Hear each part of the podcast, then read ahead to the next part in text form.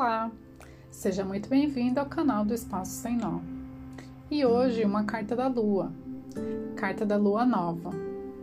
Hoje eu gostaria de te dizer que você pode se permitir viver os seus invernos. Olhar para a vida e sentir que ela é um grande movimento de ir e vir nos permite visualizar certas coisas de modos diferentes. Muitas coisas acontecem em períodos algumas em períodos mais longos, outras em períodos mais curtos. Algumas têm grandes significados, outras nem tanto, só passam como algo que simplesmente aconteceu. Outras ainda ficam de certa maneira tão viva em nós que, mesmo nos momentos de, encerramento, de encerrarmos o período, evitamos e prolongamos um pouco mais. E o prolongamento se dá por várias razões. Cada um terá o seu motivo de prolongar.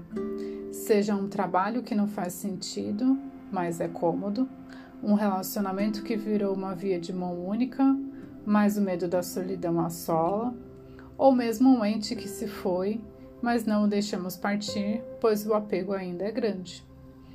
Tudo na vida acontece por um período, tudo tem o seu começo, meio e fim. Alguns finais não são felizes, mas eles precisam ser finalizados e a vida deve continuar para ser vivida. E assim como a natureza todos os anos vive o inverno como um período de limpeza externa, descanso e ganho de energia, você também faz parte dessa natureza mas talvez você não esteja vivendo seus invernos. Então permita-se viver eles. Permita-se viver os seus invernos. Eles são muito importantes. Sem ele, a próxima primavera e o próximo verão nunca irão chegar. Ao abrir-se e olhar quais são os invernos que precisam de seus pontos finais, percebemos que eles não precisam ser eternos eles também podem ganhar os seus pontos finais. E assim fica mais fácil perceber que a sua felicidade só depende de ti e que você pode ser feliz. A próxima primavera e o próximo verão estão à sua espera.